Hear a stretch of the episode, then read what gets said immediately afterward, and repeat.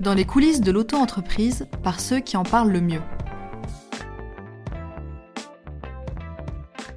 Bonjour à tous, bienvenue dans ce nouvel épisode du podcast Auto-entrepreneur. En cette période de fin d'année, nous voulions vous faire rencontrer une invitée spéciale qui a progressivement quitté le salariat pour devenir indépendante.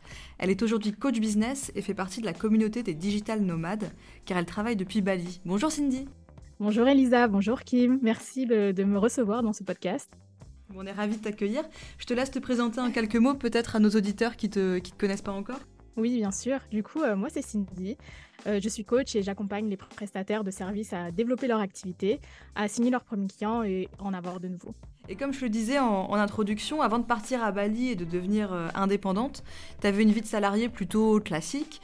Pourquoi est-ce que tu as fait ce choix-là de quitter le salariat? Est-ce qu'il y a eu un élément déclencheur particulier? Ça a été quoi un peu le chemin pour, pour toi? On va dire le déclic, entre guillemets, ça a été un peu le Covid. Ça nous a tous un peu mis dans, un endroit où euh, voilà, on devait, on, devait rester chez nous, on devait vraiment ralentir, observer un petit peu notre vie. Et c'est à partir de ce moment-là où, euh, où je me suis dit, bon, ça y est, j'ai enfin beaucoup de temps, on va dire. Et j'ai envie de, j'ai envie d'entreprendre quelque chose parce que ça faisait vraiment depuis les études que j'y pensais. J'avais énormément de peur et je me suis dit bon, j'ai pas envie de, quitter du jour au lendemain mon travail, ce travail que, finalement bah, j'aime bien, mais j'ai pas envie de le, quitter au jour au lendemain. Du coup, je me suis dit bon, bah, autant entreprendre à côté en fait. Et c'est comme ça que, que ça s'est fait progressivement et comme ça que, que voilà, petit à petit, j'ai commencé à avoir mes premiers clients, j'ai commencé à, me faire une petite communauté et, euh, et à sauter le pas. Aujourd'hui, Cindy, on parle beaucoup des digital nomades et je sais que tu en fais partie. Donc ces digital nomades, c'est des entrepreneurs qui partent travailler à l'étranger, donc euh, dans ton cas à Bali. Est-ce que tu peux nous éclairer un peu sur ce terme, nous expliquer euh, ce que ça veut dire et pourquoi tu as fait toi ce choix de vie? Euh, oui, bien sûr. En fait, euh, digital nomade, comme tu disais, c'est vraiment euh, voilà, partir, partir à l'étranger, mais mais en vrai, digital nomade, c'est plus quelqu'un qui, qui voyage de temps en temps et qui continue en fait à, travailler à distance. Donc tu peux très bien être digital nomade et, par exemple, je sais pas, tu viens de Bretagne et tu vas aller euh, euh, travailler dans le sud ou visiter plusieurs villes de, France et, et, en fait tu pars un petit peu, en, on va dire, en sac à dos et, et tu commences à, voilà, à voyager, à tester différents endroits et toujours à, continuer à travailler à distance avec tes clients.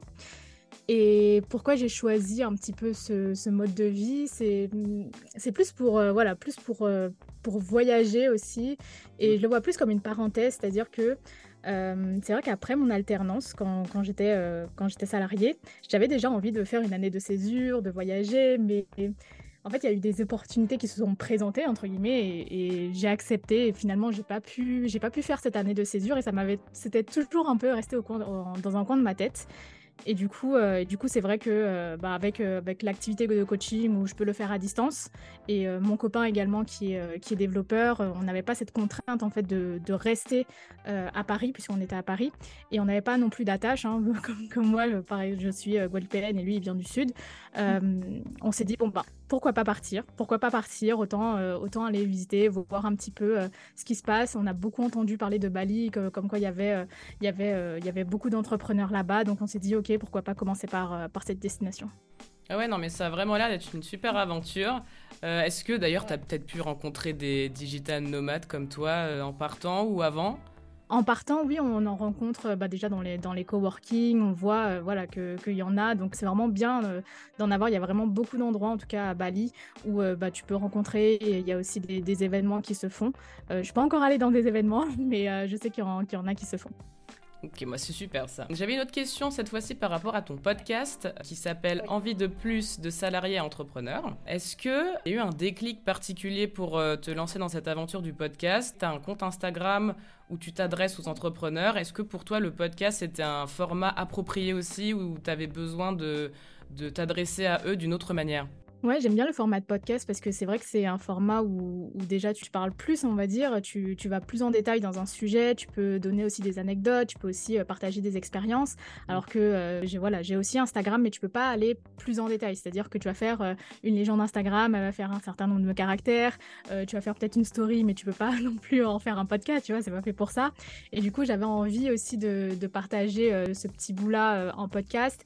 J'avais trouvé en fait des, podcasts qui, qui sont aussi aussi salarié et entrepreneur, mais j'avais envie aussi d'ajouter ma petite touche, le fait de, voilà, de concilier les deux et, de parler aussi des problématiques que, que les salariés entrepreneurs rencontrent, qu'on n'en parle pas forcément, et, j'avais envie d'avoir un, endroit pour en parler.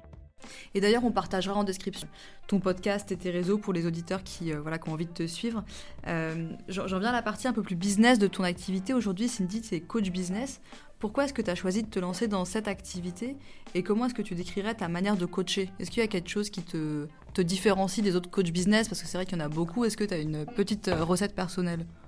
Déjà, je trouve que le coaching, c'est quelque chose qui m'a toujours attiré, en fait, l'accompagnement en, vrai, puisque déjà au travail, c'était un peu euh, un de, mes points forts, en fait, d'accompagner. Et en fait, euh, je travaillais énormément avec euh, des développeurs. Quand tu es chef de projet, il faut, faire avancer un projet. Il faut qu'il avance, et quand quelqu'un est bloqué, ton rôle, en fait, c'est de débloquer la situation. Quand il y avait un blocage avec un, développeur, ce que je faisais, c'est que je commençais à poser des questions. je commençais à lui poser des questions, à m'asseoir, à, comprendre en fait où il en était et, et je m'intéressais vraiment à, à, ce qu'il pouvait dire et, et, rien que le fait de poser des questions, ça faisait que euh, la personne, enfin le, développeur en tout cas, prenait un petit peu de recul. C'est-à-dire que des fois, tu es tellement dans, tu vois, tu as la tête dans le guidon, tu as la tête dans ton code que tu n'arrives pas à prendre du recul.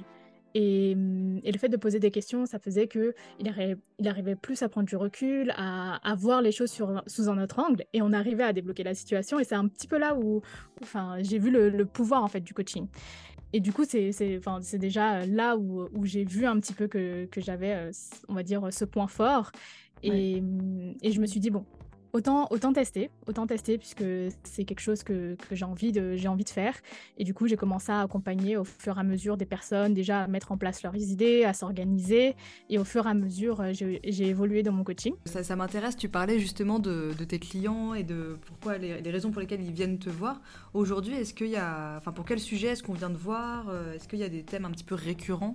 Oui, il y a des thèmes euh, récurrents, c'est-à-dire que euh, c'est vraiment, vraiment pour euh, développer son activité, c'est-à-dire que, que si quelqu'un, si, si, si on est prestataire de service et qu'on veut développer son, son activité, mais on ne sait pas forcément comment, comment s'y prendre, comment structurer, on va dire, son offre, comment, comment avoir ses premiers clients ou même les clients suivants, c'est généralement pour, pour ces problématiques qu'on vient me voir.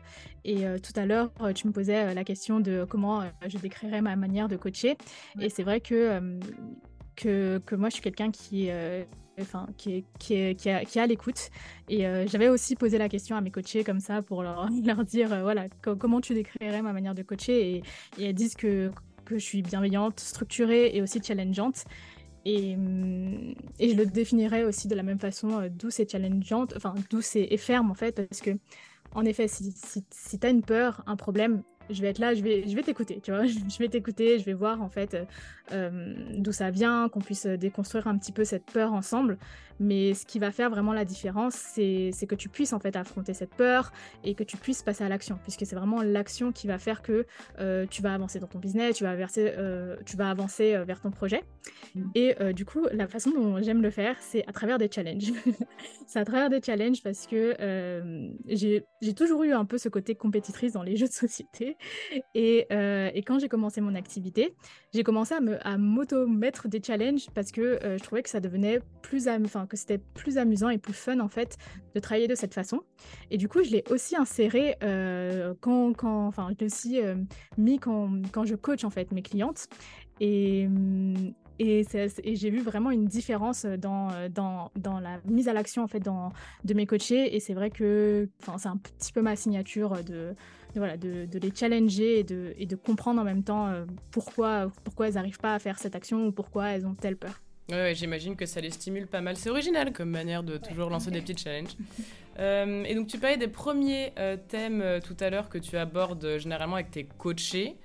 je vais pas les appeler tes coachés, tes clients. nous, on a interrogé de notre côté nos auditeurs sur des questions qu'ils aimeraient te poser. Euh, et il y a certains points plutôt business qui sont revenus, notamment par rapport à comment marketer ou comment vendre ses prestations. Euh, aussi des questions par rapport à la visibilité online qu'on peut avoir. Et donc, euh, je vais t'en poser quelques-unes qui sont des problématiques qui sont pas mal revenues pour aider donc, notre audience à y voir un peu plus clair. Donc toi, qu'est-ce que tu peux dire à tes coachés quand ils viennent vers toi pour te, te demander de l'aide par rapport à comment fixer leur prix pour leurs prestations euh, je pense par exemple, je sais pas, peut-être des conseils autour du business plan, d'une étude de marché. Est-ce que ça, c'est des choses que, que, tu peux leur conseiller? Ouais, totalement. Une étude de marché, franchement, c'est, je sais que c'est, un peu, on n'a pas envie de le faire, mais une étude de marché, c'est, c'est, vraiment la base et c'est vraiment ce qui, qui, va te, qui va te donner déjà un peu de la clarté sur, bah, sur ton marché, voir un peu euh, si tu es, dans, si, si es, si es dans la norme, on va dire.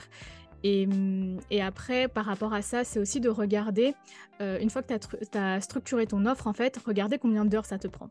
Et si au début, bah, tu sais pas si, voilà, ça, peut te donner une base. Donc, j'ai fait tant d'heures, je sais que je peux être à peu près à, euh, à tel prix. Et après, un autre conseil que je donnerais pour fixer son prix, une fois qu'on a, regardé la concurrence, une fois qu'on a regardé aussi ses heures, c'est déjà euh, de mettre un prix juste, en fait, de mettre un prix juste pour soi, mais aussi pour son client.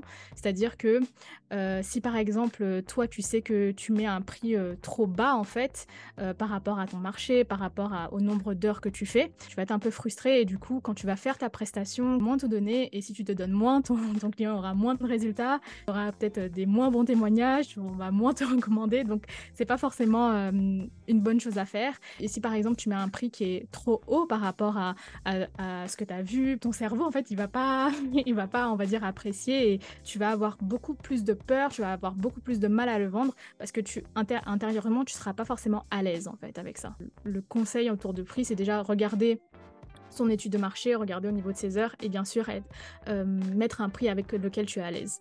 Et d'être réaliste aussi avec ton, ton, travail personnel, évidemment. Et euh, quels sont les secrets pour euh, séduire de nouveaux clients?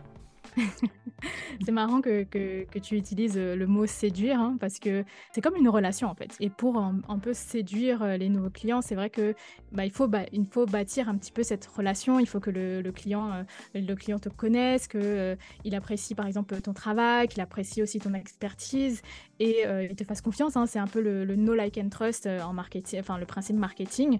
Et, enfin, et, et du coup, c'est vraiment repartir de cette base. Et à partir de cette base, ben, comment tu veux que ton client te connaisse, euh, comment, comment en fait euh, tu montres un petit peu ton expertise, comment tu, le fais un petit entre guillemets euh, t'apprécier et qu'est-ce qui, qu'est-ce qui va faire qu'il te fasse confiance? Est-ce que c'est peut-être les témoignages, ça, revient aussi à l'expertise, à tes projets et donc voilà. Et j'avais une, question également sur la visibilité. Est-ce que pour toi, la présence online, c'est un élément indispensable? Et je pense aussi au, à ce qu'on appelle la communication cross-canal ou multicanal, donc cette omniprésence sur euh, beaucoup, beaucoup de canaux différents. Par exemple, les réseaux sociaux, avoir son podcast comme, euh, comme toi et nous, euh, avoir un site internet, un blog. Est-ce que pour toi, c'est des conseils que tu leur donnes d'être vraiment présent partout? C'est toujours bien d'être présent euh, sur différents euh, canaux, mais par contre, quand tu te lances, c'est mieux de te concentrer un par un. C'est-à-dire que si par exemple, tu essayes un petit peu de, tout faire, de faire peut-être Instagram, après de faire LinkedIn, après de faire un podcast, après de, faire un blog, etc., euh, et que en plus tu as ton activité à côté, ça va faire beaucoup. ça va faire beaucoup, et peut-être que après tu vas tout envoyer, voilà, tout envoyer bouler et que tu ne devras plus rien faire. Du coup, c'est mieux de, au début en tout cas, de se concentrer sur une à deux plateformes et ensuite, une fois que tu as assez grandi sur ces, euh, sur cette plateforme, d'augmenter au fur et à mesure. C'est toujours bien d'être présent euh, dans plusieurs endroits, c'est juste euh, que si tu essayes de faire tout en même temps, en fait, c'est là où bah, tu peux te brûler les ailes et, et aussi le, le, faire avec une moins bonne qualité puisque, puisque tu vas pas prendre le temps finalement d'analyser qu'est-ce qui fonctionne sur telle plateforme ou, ou quoi. Ouais, il vaut mieux faire moins et mieux en fait finalement. Si j'ai bien compris, Cindy, du coup, tu accompagnes plutôt des clients au début de leur projet. Euh, et je suppose que du coup, tu as des clients qui arrivent avec une idée bien précise et qui sont animés parfois par une passion qu'ils ont depuis très longtemps et voilà, et qui veulent développer. Est-ce que tu, guides aussi des profils plus généralistes et comment est-ce que tu les aides à voilà, trouver euh, leur idée de leur business quand euh, voilà, ils ont la fibre entrepreneuriale mais qui n'ont pas l'idée euh, ils n'ont pas l'idée avec. En fait, on a toujours une petite idée, en vrai. On a toujours une petite idée, c'est juste que euh, on ne sait pas si c'est vraiment la bonne. Du coup, ce qu'on va faire, c'est qu'on va faire différentes études de marché et on va voir qu'est-ce qui, qu'est-ce qui plaît le plus en fait à la personne. On va aussi tester. Euh, le mieux, c'est de, tester avec, si, par exemple la personne elle, hésite entre différentes idées, c'est trouver comme des bêta clients et tester en fait cette idée pour voir si c'est quelque chose qui, lui plaît et, et, à partir de là en fait au fur et à mesure mesure enrichir l'idée, puisque au début, tu as, une petite idée, mais, mais plus tu, tu, vas travailler avec des gens, plus tu vas, tu vas, tu vas en parler, plus en fait cette idée elle va être enrichie. Et moi, j'ai une question un peu plus euh, dans, dans, dans l'air du temps, on va dire, euh, par rapport à la période de l'année. Comme tu le sais très bien, donc c'est bientôt, euh, bientôt Noël, c'est donc c'est la période des fêtes de fin d'année. D'où cette question. Est-ce qu'il y a déjà des clients qui sont venus te voir pour te demander des conseils afin de mettre en valeur des produits, par exemple, ou des services pendant ces temps forts de l'année? Donc là, c'est bientôt Noël. Euh, mais je pense aussi à, Pâques ou Halloween. J'imagine qu'il y a peut-être une communication adaptée à avoir sur les réseaux sociaux ou des promotions particulières. Est-ce que ça t'est déjà arrivé? Est-ce que est tu aurais des choses à leur recommander ou, pas forcément? Euh, Ça m'est pas enfin, m'est pas encore arrivé de, travailler euh, finalement avec des gens qui, me demandent vraiment cette demande précise puisque puisque j'accompagne vraiment les, entrepreneurs sur on va dire sur leur première voire deuxième, euh, deuxième année de, business. Et, euh, mais, mais par contre, euh, oui, c'est toujours bien d'adapter, d'adapter sa communication, par exemple, à la Noël ou à Pâques. Surtout de, de, prendre du plaisir, en fait, de prendre du plaisir à, on va dire, promotionner son offre, de, de surtout préparer, hein, préparer son lancement, bien sûr, et de ne pas avoir peur de se répéter, puisque c'est une période courte et que généralement, tu fais une promotion ou une, une offre voilà, sur une période courte de l'année où euh, on a envie de, un petit peu lâcher prise. De... C'est pas parce qu'on vend un service que ça peut pas être fun en fait. Oui, puis ça permet aussi, euh, j'imagine, de renouveler euh, le contenu qu'on peut, qu'on peut mettre sur les différents réseaux. Donc on va pas cracher dessus non plus. Et, j'avais une, une, question, ça c'est plutôt moi qui suis curieuse. côté organisation, est-ce que tu as des outils ou des plateformes particulières euh, par exemple des outils CRM, donc de gestion et de relations clients, qui sont hyper pratiques parce que tu peux euh, mettre à disposition euh, des agendas partagés ou un calendrier éditorial. Est-ce que ça, c'est des choses aussi que tu conseilles ou tu as peut-être des noms en tête? Au niveau des outils, personnellement, j'utilise Notion. Je sais qu'il y a beaucoup aussi d'entrepreneurs qui utilisent cette plateforme parce que tu peux vraiment faire énormément de choses avec. Après, un autre outil, je trouve, qui est, bien à, avoir, c'est plus un, outil de, de, gestion, de facturation, voilà, pour te débarrasser entre guillemets un peu de ce côté administratif qui peut bien aider. après, euh, après ça va dépendre, ça va dépendre de, ton activité. Mais après, si tu communiques sur Instagram, c'est bien aussi d'avoir euh, Canva. Euh, moi, j'utilise Zoom, Calendly. Donc voilà, c'est un peu les, outils quotidiens. Ouais, puis je, suppose que tu recommandes un petit peu comme pour la visibilité des réseaux sociaux, au début peut-être d'avoir quelques outils qu'on maîtrise bien, et puis au fur et à mesure, en rajouter si c'est nécessaire, mais pas se lancer sur, mmh, euh, sur tous les fronts dès le début. Totalement. Et du coup, maintenant, Cindy, ça fait quelques temps que tu es indépendante, coach, et tu as lancé ton business. Si tu devais faire un petit retour en arrière sur, euh, sur ton expérience et nous partager le meilleur choix que tu aies fait, euh, ce serait lequel? C'est une bonne question. c'est une bonne question.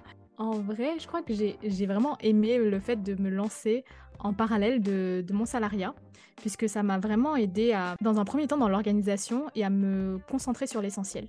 C'est-à-dire que je savais que j'avais, euh, je sais pas, peut-être une à deux heures par jour. Du coup, je, je me disais, bah, il faut que je fasse un site internet, il faut que je fasse ci, il faut que je fasse ça. Mon objectif au début, c'était vraiment de travailler avec mes premiers clients, d'améliorer ma, ma communication et ça m'a permis en fait de rester focus. Et c'est vrai que je pense que si je m'étais lancée un petit peu euh, directement à 100%, peut-être que j'aurais voulu un petit peu tout faire et ça m'aurait un peu euh, peut-être ralenti, je sais pas. en tout cas, ça m'a bien rassuré aussi de, de me lancer en parallèle de mon salariat. Merci beaucoup Cindy pour, euh, pour, pour ce retour. Est-ce qu'à l'inverse, tu as un regret ou quelque chose que tu ferais différemment? Quand on est entrepreneur, on fait tous des erreurs. Il y a toujours des trucs où on se dit, bon, on aurait peut-être euh, dû mieux faire ça, on aurait lancé ça à la place, etc. Mais en fait, c'est ce qui te fait évoluer, c'est ce qui te fait grandir en fait en tant qu'entrepreneur. Donc, je sais pas si j'ai vraiment quelque chose. je trouve que c'est bizarre de, dire ça comme ça, mais je sais pas si j'ai vraiment quelque chose que, que je regrette, puisque ça, il y a toujours eu des leçons derrière, il y a toujours eu des choses. Par exemple, euh, un truc fonctionnait moins bien, ou peut-être que j'aurais dû faire ça autrement. bah justement, je me dis, ah ben là, j'ai une solution pour le faire autrement. Ouais, tu mm. rebondis par rapport à ce que tu as fait, tu te dis, ah là, en effet, ça, ça bloque un petit peu, la prochaine fois, je ferai un peu différemment, mais euh, pour autant, euh, ça n'a pas fait d'énormes blocages dans ton activité. Ouais, en tout cas, c'est très intéressant d'avoir ton, ton, retour d'expérience.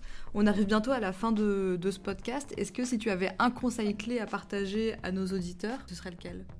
Un conseil clé, je pense de ne pas rester dans son coin, de vraiment, vraiment discuter avec plusieurs personnes, de, de, voilà, de s'entourer, et de, puisque l'entrepreneuriat, c'est vraiment quelque chose où au début, tu as l'impression de te, sentir seul et tout, et de trouver des gens qui sont soit dans l'entrepreneuriat ou alors de se faire aussi accompagner. Voilà, tout simplement, de ne pas rester dans son coin. Cindy, merci beaucoup pour ces réponses. Est-ce que euh, tu as autre chose à, nous dire, peut-être une anecdote ou un autre conseil qui t'est venu euh, tout au long de cette interview que tu aimerais adresser à nos auditeurs? Je sais que quand on débute, on a beaucoup tendance à, se poser mille questions, à ne pas savoir un petit peu euh, qu'est-ce qu'on doit faire et tout ça. Et s'il y a une question, on va dire, à, toujours garder et à se poser, on va dire, tous les jours, quelle est ma prochaine étape? Et de vraiment rester focus sur, euh, sur ça en fait. Quelle est ma prochaine étape à faire là, maintenant ou là, demain? Ça permet de recentrer un petit peu les choses et d'avancer en fait. Et pas forcément tout le temps penser à long terme, mais à court et moyen terme, ça peut, ça peut suffire aussi pour s'enlever une, une, certaine charge mentale, j'imagine. Bon bah écoute, en tout cas, merci beaucoup euh, Cindy pour euh, tous ces conseils et pour ton expérience en tant que digital nomade, mais également en tant que coach business. ça a vraiment été un plaisir de t'avoir à notre micro. C'était un plaisir aussi pour moi. Merci de m'avoir invité. Avec grand plaisir. Et euh, puis, bah, écoute, j'ai envie de te dire, euh, l'équipe euh, du podcast te souhaite de très belles fêtes de fin d'année. Merci, à vous aussi. et à bientôt. Salut Cindy. Salut. Merci à toutes et à tous d'avoir écouté cet épisode. On espère que les conseils de Cindy pourront vous aider dans votre activité, tant sur le plan personnel que sur le plan business. Euh, que ce soit au sujet de quelques tips sur la vente de prestations ou sur comment gérer sa visibilité en ligne. Euh, d'ailleurs, sur ce dernier point, on aimerait beaucoup vous en reparler dans un prochain épisode, donc euh, restez connectés.